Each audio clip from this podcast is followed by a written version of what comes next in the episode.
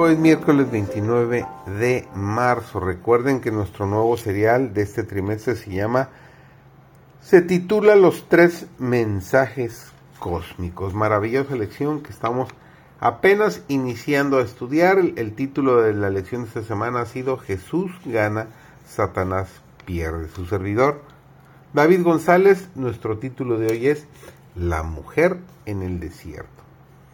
Mientras estuvieron bajo la protección divina, ningún pueblo o nación, aunque fuese auxiliado por todo el poder de Satanás, podía prevalecer contra ellos.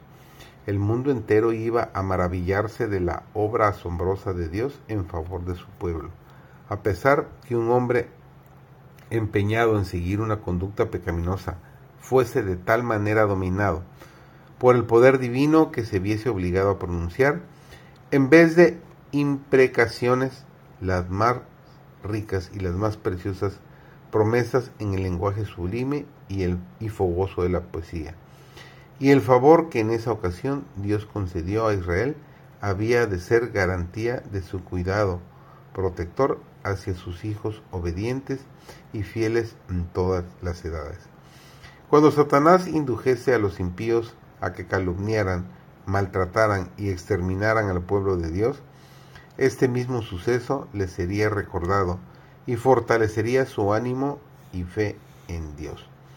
Los mensajeros de la cruz deben armarse de un espíritu vigilante y de oración y avanzar con fe y valor, obrando siempre en el nombre de Jesús. Deben cifrar su confianza en su jefe, porque nos esperan tiempos dificultosos. Los juicios de Dios están cayendo sobre la tierra las calamidades se siguen en rápida sucesión. Pronto se levantará Dios de su solio para sacudir terriblemente la tierra y para castigar a los malos por su iniquidad.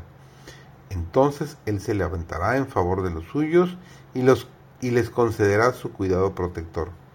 Echará sus brazos eternos en derredor de ellos para escucharlos, escudarlos de todo mal. La presencia de Dios es una garantía para el cristiano.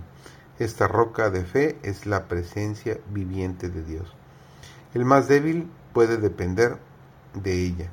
Los que creen los que se creen más fuertes pueden convertirse en los más débiles a menos que dependan de Cristo como su eficiencia y dignidad. Esta es la roca sobre la cual podemos edificar con éxito.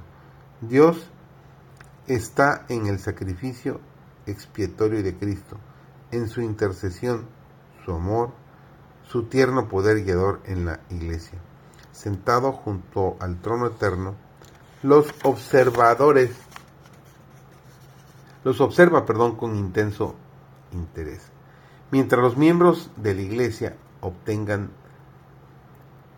savia y alimento de Jesucristo por medio de la fe, y no de las opiniones, las invenciones y los métodos de los hombres.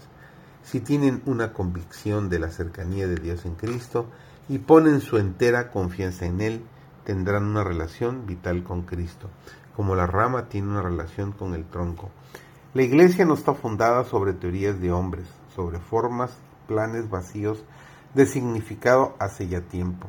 Depende de Cristo, su justicia, está edificada sobre la fe en Cristo y las puertas del infierno no prevalecerán contra ella. La fortaleza de toda alma reside en Dios y no en el hombre. La inquietud y la confianza han de ser la fuerza de todo, todos los que dediquen su corazón a Dios. Dios no manifiesta su interés casual en nosotros. El suyo es más fuerte que el de una madre por su hijo. Él te está mirando, tembloroso Hijo de Dios. Él te dará seguridad bajo su protección. Dios quiera y tú sientas esa misma protección que Dios te ofrece el día de hoy.